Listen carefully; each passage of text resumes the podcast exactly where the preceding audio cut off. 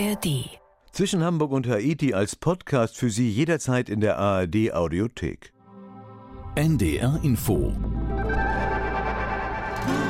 Zwischen Hamburg und Haiti.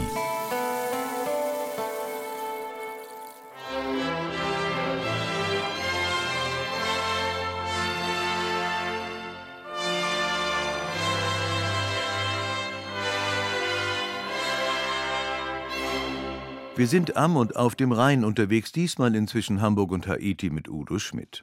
Wir wandern gleich am Ufer entlang, beschäftigen uns mit der Geschichte des Flusses, entdecken die Natur und suchen nach Körbchenmuscheln, reflektieren aber auch die Rolle des Rheins als größte Wasserstraße Europas. Dieser Rhein, der ja auch so eine Art deutscher Kultur- und Symbolfluss ist. Warum ist es am Rhein so schön? Wer hat das nicht im Ohr? Für uns war Achim Nuhr am Rhein. Hallo Achim. Hallo Udo. Achim, ist es am Rhein so schön? Also von mir als äh, entschlossenem Rheinländer wirst du natürlich nur ein entschlossenes Ja hören. Ich muss aber gleich dann warnend darauf aufmerksam machen, dass ich natürlich da schon so als unabhängiger Schiedsrichter vielleicht jetzt weniger in äh, Betracht komme als in anderen Destinationen, über die wir schon bei anderen Sendungen gesprochen haben. Ich finde es zumindest am Rhein so schön und das drückt sich ja auch in meiner Biografie aus. Ich bin am Niederrhein geboren und habe mich dann flussaufwärts vorgearbeitet, als Kind nach Düsseldorf gezogen, als Erwachsener dann weiter nach Köln. Das prägt. Das heißt, du bist dem Rhein schon lange verbunden und hattest schon lange vor, mal eine Geschichte über den Rhein zu machen, ja? Ja, klar. Also bei anderen Zielen ist man unter Umständen acht oder zehn Stunden mit dem Flugzeug unterwegs. Beim Rhein bin ich quasi immer schon da. Also am Wochenende, wenn man mal einen Spaziergang macht, dass dann der Rhein gar keine Rolle spielt. Das ist auch schon vorgekommen, ist aber eher so die Ausnahme. Und der Fluss ist natürlich präsent in den Rheinstädten. Also jetzt mein Schwenkbereich reicht dann auch noch bis Bonn und Düsseldorf. Und am Niederrhein, das ist dann, da kommen wir ja auch noch hin, äh, halt ein kleinerer Ausflug, auch leicht zu bewältigen und auch vertrautes Terrain. Ich habe ja eben schon mal vom Symbol- und Kulturfluss gesprochen. Ist die Bedeutung des Rheins geradezu überhöht? Ja, kommt darauf an, was für Kriterien man anlegt. Also es ist ja zum Beispiel die bedeutendste Wasserstraße Europas immerhin. Das ist ja schon mal was. Also von der enormen wirtschaftlichen Bedeutung. Ich erinnere mich also noch an die Landeskunde äh, in der Grundschule und in der Unterstufe, wo wir da über den Rhein gesprochen haben. Das kann man sicherlich gar nicht überhöhen. Das ist von enormer Bedeutung. Duisburg habe ich noch nicht erwähnt, der größte Binnenhafen Europas. Solche Dinge. Ja, und dann kommt natürlich äh, der Mythos rein, der Vater rein hinzu. Die Stadtgründung durch die Römer hier in Köln, die halt hier und nicht ohne Grund ihre Kolonia gegründet haben und nicht im Sauerland oder im Bergischen Land oder in der Eifel, die ich auch sehr schätze, wo das dann aber wohl ungünstiger schien, damals eine Kolonia zu gründen. Wir wollen ja reisen, Achim, in zwischen Hamburg und Haiti. Wir starten gleich mit dir in Köln. Ist das ein guter Ausgangspunkt? Ich meine schon. Äh, wir sind ja jetzt quasi in Etappen unterwegs. Städtischer als Köln, als in Köln wird der Rhein halt nicht mehr.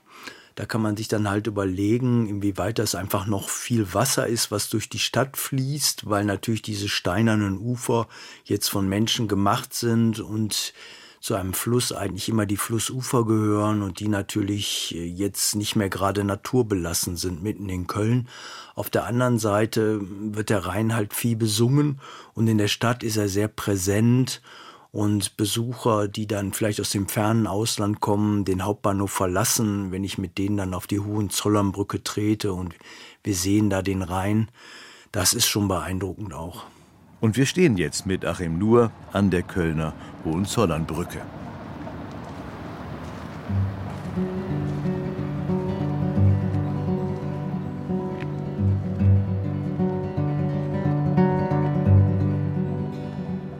Mauern aus Stein, eine Uferpromenade aus Beton und ein eisernes Schleusentor zu einem Yachthafen. Wie an der Kölner Hohenzollernbrücke fließt der Rhein zwischen Alpen und Nordsee, meist fest eingeschnürt zwischen Uferbänken. Auch hier, gleich gegenüber des Kölner Doms, würden die römischen Stadtgründer den Fluss in seinem heutigen Zustand gar nicht mehr erkennen, meint Hans Balmes, Autor einer 500-seitigen Rheinbiografie. Wahrscheinlich hätte man das Ufer vor lauter Bäumen nicht finden können. Es wäre ein Auwald hier gestanden und der Fluss hätte auch gar keine genau definierten Ufer gehabt, sondern hätte sich jedes Jahr immer wieder ein bisschen anders in die Landschaft geschnitten. Auen sind unverbaute Uferlandschaften. Auch in Köln schlängelte sich der Rhein Jahrtausende lang in wilden Kurven durch die Landschaft, wie heute noch der Amazonas. Der Umbau zur geradlinigen Wasserstraße begann im 19. Jahrhundert, berichtet Balmes. Die ganze Rheinbegradigung, die begann ja eigentlich nicht mit der Absicht, einen Schifffahrtskanal zu bauen, sondern die begann damit, diesen Hochwasserfluss, der immer wieder sehr viel Leid über die Menschen brachte, irgendwie so weit zu bändigen, dass er nicht immer ganze Felder, Gemarkungen und Dörfer und Städte wegriss. In Sichtweite des Kölner Doms streiften damals noch Entenjäger und Schilfschneider durch meandernde Flusslandschaften. Dann begann der Ingenieur Johann Gottfried Tuller mit dem Umbau des Rheins. Er ließ Flussschlingen abtrennen von dem großen Strom und künstliche Abkürzungen graben.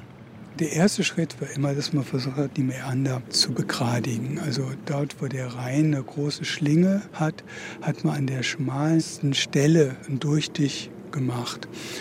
Und man hat gleichzeitig die Ufer befestigt, sodass der Fluss dann auch in diesen neu entstandenen Graben reinkam. Und hat darauf gewartet, dass der Fluss sich selber sein Bett immer tiefer und breiter gräbt. Der Rhein wurde so lange kanalisiert, bis er neue Probleme bereitete. Er floss schneller, riss Hindernisse mit, um dann noch schneller zu fließen ein Teufelskreis. Während Schneeschmelzen nach heftigen Regen sind die Hochwasser längst zurückgekehrt und sie erreichen neue Höhen. Das war Weihnachten 1993. Alles war so richtig im Weihnachtsfieber. Und am 23., also vor Heiligabend, klingelten uns die Nachbarn morgens raus. Ihr müsst eure Autos wegbringen. Der Rhein kommt sehr wahrscheinlich über die Ufer okay, Autos weggebracht, aber war alles noch so furchtbar entspannt. Aus den Gullis kam zwar schon Wasser hoch, aber dass wir nachher bei uns vorm Haus das Wasser über 1,50 Meter stehen haben, da haben wir alle nicht dran gedacht. Und da hat auch keiner von uns mit gerechnet. Es hat uns kalt erwischt. Gerhard Müller wohnt im Kölner Stadtteil Rodenkirchen südlich des Doms. Damals hängten die Behörden noch Plakate auf, wenn Hochwasser drohte. Aber Rodenkirchen hatten die Klebetrupps damals einfach vergessen, erinnern sich Müller und sein Nachbar Thomas Kalix. Weil wir da an der tiefsten Stelle wohnen, strömte das Wasser also auf unser Haus zu mit Mülltonnen, Kanister, Balken. War also ein Anblick, den ich nicht nochmal erleben möchte. Man macht sich keine Vorstellungen, was ein Meter Höhendifferenz auf einer Strecke von vielleicht 100 Metern an Strömung ausmachen kann. Also das Wasser war da nur knöchelhoch, aber Kinder hätte es schon umgerissen, nicht?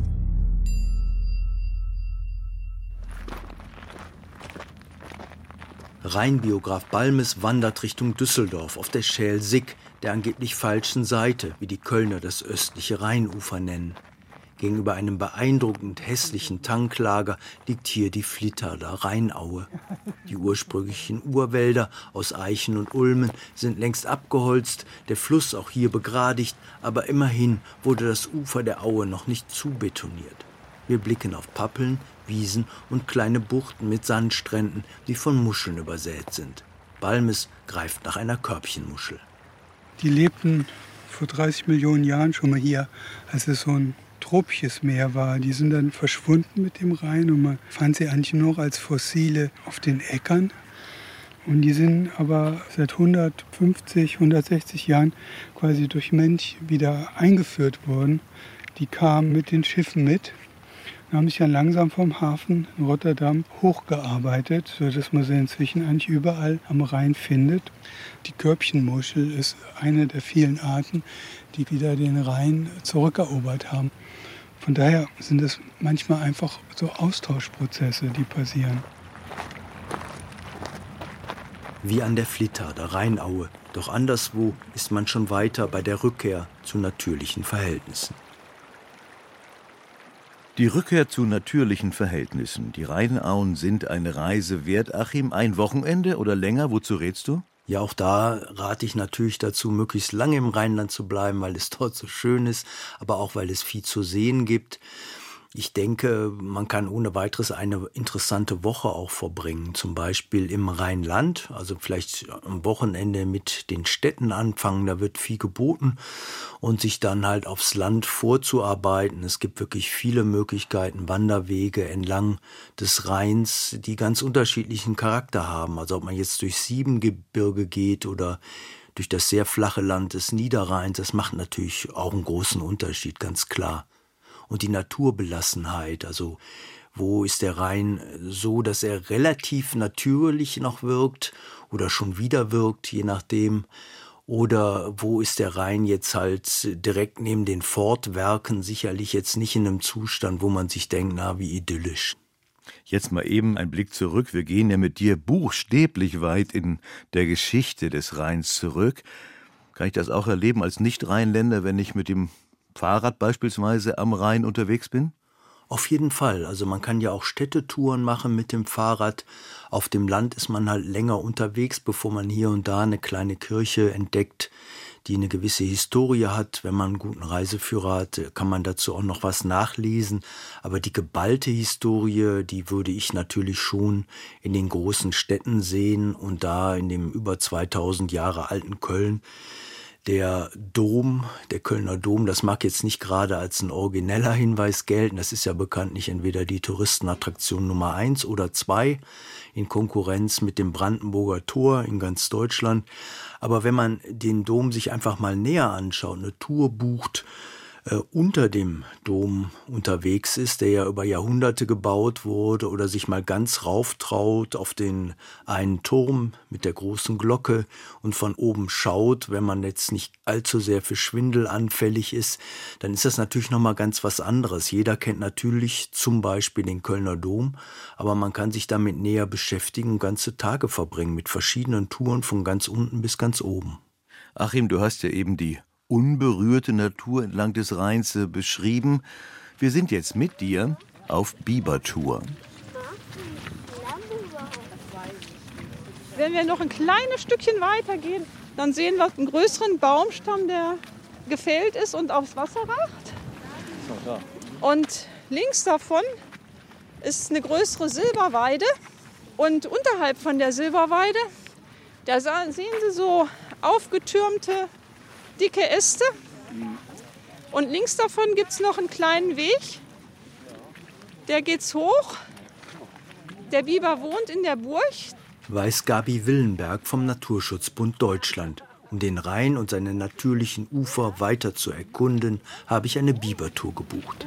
Der Eingang ist unter Wasser und gelegentlich inspiziert der Biber auch mal seine Burg und bessert da auch was dran aus. Dann wird die Biberburg auch von außen verputzt mit Lehm, sodass man da eine feste Wand hat, die windundurchlässig und wasserundurchlässig ist. Wir sind eine zusammengewürfelte Gruppe von 20 Menschen, geführt von ehrenamtlichen Niederrhein-Guides des NABU. Ich stelle mir den Biber in seinem gemütlichen Bau vor. Bei Nieselregen bleibt das kluge Tier in seiner Burg, während Gabi Willenberg Fotos zeigt. Wie groß wird denn Biber? Frage an die Kinder. Ich sag einen Meter. Zwei Meter mit Schwanz. Also der Vergleich mit dem Hund ist nicht Ja, schlecht, aber es gibt große und kleine Hunde. Wir hatten mal einen Golden Retriever Hund. Der Biber ist ungefähr so lang wie der Golden Retriever und hat dann auch eben noch mal so einen Schwanz ungefähr von der Länge. Aufgebaut ist das seinerzeit durch Arg. Über viel Gras und noch mehr Matsch stiefeln wir weiter durch die Millinger Wart, ein Naturschutzgebiet im deutsch-holländischen Grenzgebiet. Hier teilt sich der Rhein, bevor er 100 Kilometer weiter gemeinsam mit der Maas im Delta in die Nordsee mündet.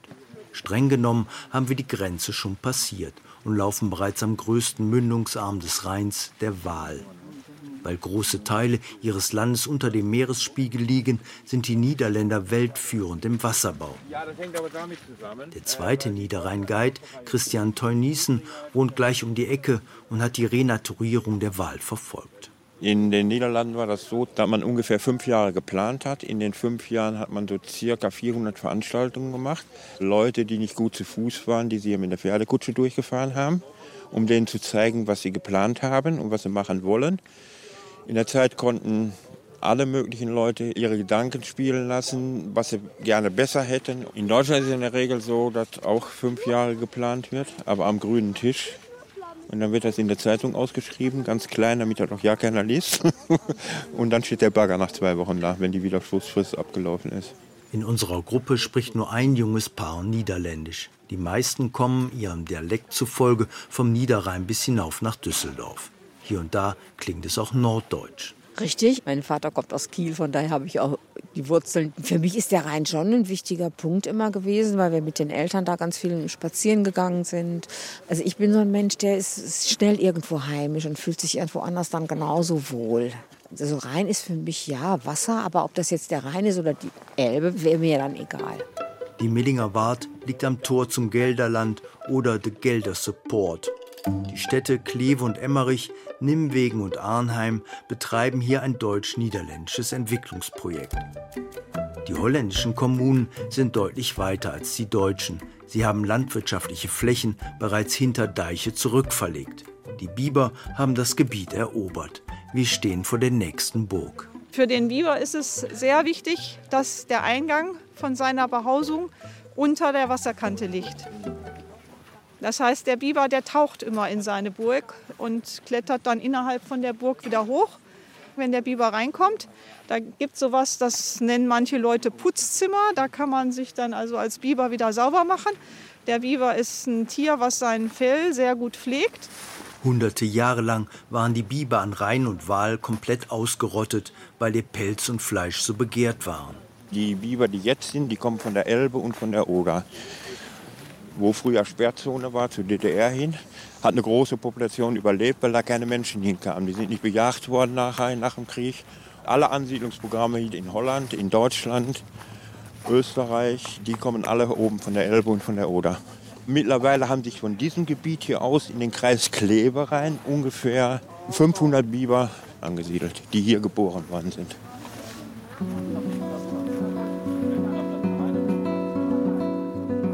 Biber lassen sich zwar bis zum Schluss nicht blicken, aber die Millinger Wart, der Rhein und die Waal sind trotzdem eine Reise wert. Wenn ich die Schiffe fahren sehe, dann, dann sehe ich den Rhein als Fluss und dann denke ich auch ja, an Menschen und Gegenden, ähm, die ich kenne, die da wohnen und äh, die Gegenden, die ich da schon besucht habe.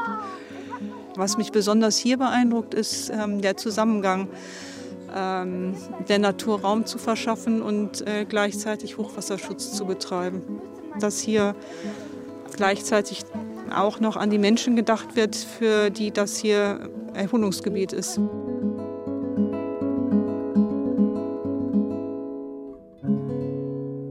Erholungsgebiet Rhein. Achim, stimmt das? Ist es erholsam? Wie lange warst du dich erholend am Rhein unterwegs? Bei mir ist das ja als Anwohner ein fortlaufender Prozess sozusagen.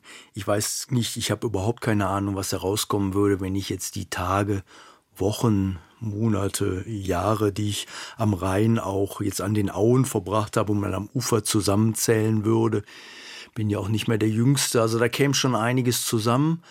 Ich denke mir, man sollte halt immer gut planen und sich überlegen, was habe ich denn noch nicht gesehen und da entdeckt man immer wieder neue Sachen, geschützte Gebiete, in denen ganz spezielle Projekte von Umweltschützern, von der EU gefördert, auf die Beine gestellt werden.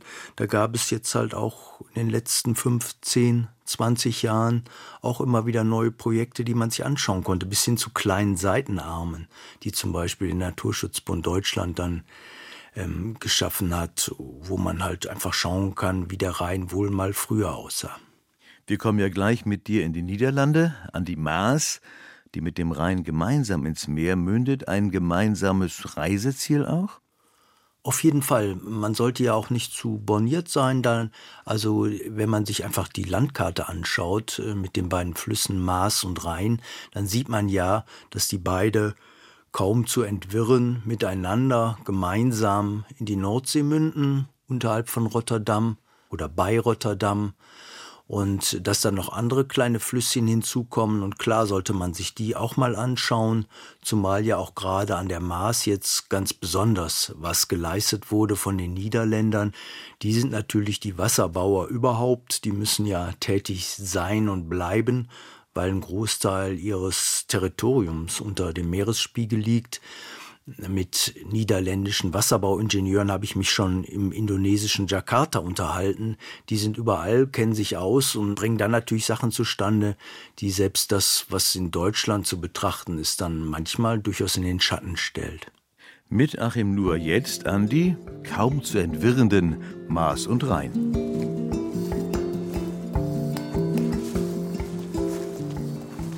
100 Kilometer westlich von Köln liegt das niederländische Dorf Meers. Ab hier nähern sich Maas und Rhein unaufhaltsam, bis beide Flüsse unterhalb von Rotterdam gemeinsam ins Meer münden. Aber nur die Maas fließt unterwegs durch eine Landschaft, wie sie schon die niederländischen Meister malten. Bei Meers weiden robuste Rinder und wilde Ponys an sanft kurvenden Uferbänken. Die Tiere halten das Gras Golfplatz kurz. Ich bin hier, um eines der weltweit größten Renaturierungsprojekte für Flüsse zu besuchen. Auf mehr als 50 Kilometern zwischen Maastricht und Maasbracht sucht sich der Fluss sein Bett inzwischen selbst. Du siehst da die Rinnen, die haben wir nicht gegraben. Ne? Da war ein Kiesbank und dann kam ein Hochwasser und das Hochwasser hat alles weggenommen da, hat da hinten auch ein Stückchen Wald weggenommen und das war spektakulär. Und das ist schön zu sehen, wie das Wasser die Landschaft modelliert. Die Bäume, wenn die im Wasser liegen, dass da im Wasser ganz viele Fische rumschwimmen und dass immer wieder neue Pflanzen kommen, das, was die Natur kaputt macht, auch immer wieder neu macht. Hetty Mertens arbeitet für die niederländische Organisation ARK Natur, deren Motto lautet Voraussetzungen schaffen, dann die Natur sich selbst überlassen. Das scheint hier zu funktionieren. Allmählich wird das Wald hier offener und offener. Ich denke, über fünf Jahre ist es hier eine Wiese mit ganz viel Blumen. Und so ändert sich das hier immer. Ein geschlossenes Wald wird ein offenes Wald und eine Wiese wird ein Wald. Und alle Übergänge dazwischen in Raum und Zeit, und das finde ich interessant, dass das wirklich so funktioniert. Und dann hat man auch eine ganze Vielfalt an Pflanzen und Tieren, die davon profitieren. Auch bei Meer sieht die Landschaft nicht überall idyllisch aus. In Sichtweite führt eine Autobahnbrücke über den Fluss. Aber der geschützte Uferstreifen wurde hunderte Meter breit eingezäunt, damit Rinder und Pferde nicht in Siedlungen und Gewerbegebiete abwandern können. Bei extremem Hochwasser werden sie durch Tore auf höher gelegenes Gelände geführt. Die erste Hochwassertaufe hat die neu geformte Maas bravourös bestanden. Obwohl der Fluss, anders als der Rhein, vor allem von Regenwasser gespeist wird, trat er sogar bei der Starkregenkatastrophe von 2021 nicht über seine Ufer. Da war sehr viel Wasser in sehr kurzer Zeit und jedes Dorf war trocken. Also wir haben gesagt, yes, dieses Projekt funktioniert. Wir wussten es, aber der Beweis ist jetzt da. Nicht nur in Holland, aber auch in ganz Europa kann man hier gucken und sehen, wie das funktioniert und auch, wie man das organisiert. An den renaturierten Ufern fließt die Maas inzwischen deutlich breiter, deshalb fallen die Hochwasserspitzen niedriger aus als früher. Die niederländische Kulturlandschaft derart umzukrempeln, hat Jahrzehnte gedauert. Doch es lohnt sich, meint auch die Niederländerin Jolanda, die wir am Ufer treffen. Das Projekt ist berühmt wegen des Hochwassers im Frühling. Dann kommt immer das viele Wasser aus Deutschland und früher überflutete es stets die Dörfer. Aber das können wir nun vermeiden. Deswegen wurden die Ufer umgestaltet. Uh, die Steuergelder wurden also gut investiert. Ja, absolut. Auch um die Gegend zu genießen. Die vorbeifliegenden Vögel, die Schmetterlinge, die Natur. Nur ein Stückchen weiter beobachtet eine Frau mit einem deutsch beschrifteten Rucksack die Rinder und Pferde beim gemeinsamen Grasen. Ich bin mit dem Fahrrad unterwegs und habe eigentlich durch Zufall hier das Gatter gesehen, das noch ein bisschen näher mich ans Wasser führt. Dachte, okay, ich mache mal einen kleinen Abstecher. Und das hat sich auch wirklich gelohnt. Ich sehe jetzt hier gerade eine Rinderherde, bin ganz fasziniert. Die gehen jetzt gerade ins Wasser und das eine kommt auf uns zu. Man muss aber sagen, dass auch die Zivilisation hier durchaus ihre Spuren hinterlassen haben. Ein paar Leute waren hier und haben ihre Plastikflaschen hingeworfen. Das ist natürlich nicht so schön. Also wir sind hier jetzt ja nicht in der Wildnis und Einsamkeit. Und trotzdem ist das Rind jetzt irgendwie auf wenige Meter doch schon an uns herangetreten. Spaziergänger sollen 25 Meter Abstand zu den Tieren halten, steht auf Infotafeln an den Gattern zum Ufer. Doch die Tiere interessieren sich gerade nicht für diesen Mindestabstand. Sie nähern sich, umzingeln uns, doch Heike bleibt gelassen. Ich war tatsächlich auch schon mal im Okavango-Delta und sehr nah auch an, an, wilderen Tieren noch dran. Das äh, ist vielleicht fraglich, mag sein, aber ich fand es auch sehr spannend. Hier finde ich das noch als sehr friedlich und angenehm. Jetzt umringen uns schon fünf Pferde und sieben Rinder. Da ziehen wir lieber einzeln weiter durchs Unterholz, das die Tiere nicht mögen. Ließe sich der Rhein renaturieren wie die Maas oberhalb von Maastricht? Öffentliche Programme wie das Blaue Band Deutschland sehen für Bundeswasserstraßen nur erste ökologische Trittsteine vor. Aber immerhin, auch die Niederländer haben lange gebraucht, bis an ihren Flussufern wieder halbwilde Ponys und Rinder grasen. Es ist normal, dass Menschen Angst haben, wenn etwas ganz anders wird. Es dauert äh, 10, 20, 30 Jahre, aber es ist auch eine Strecke von 50 Kilometern.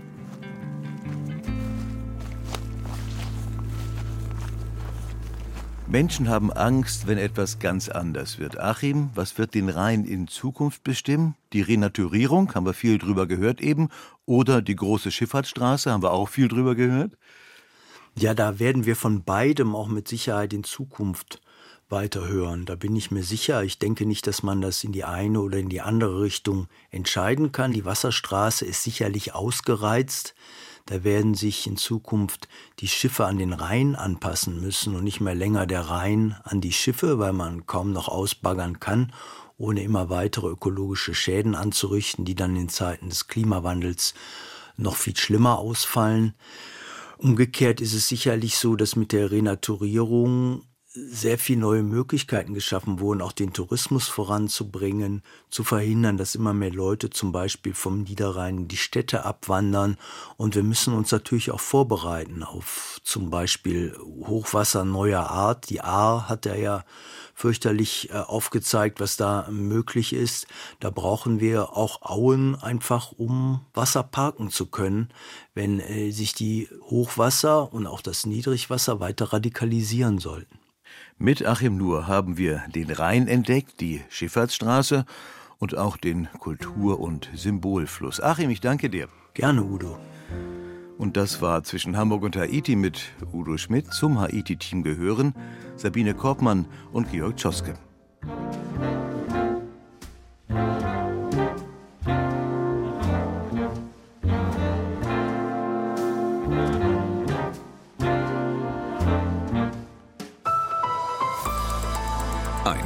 Podcast von NDR Info.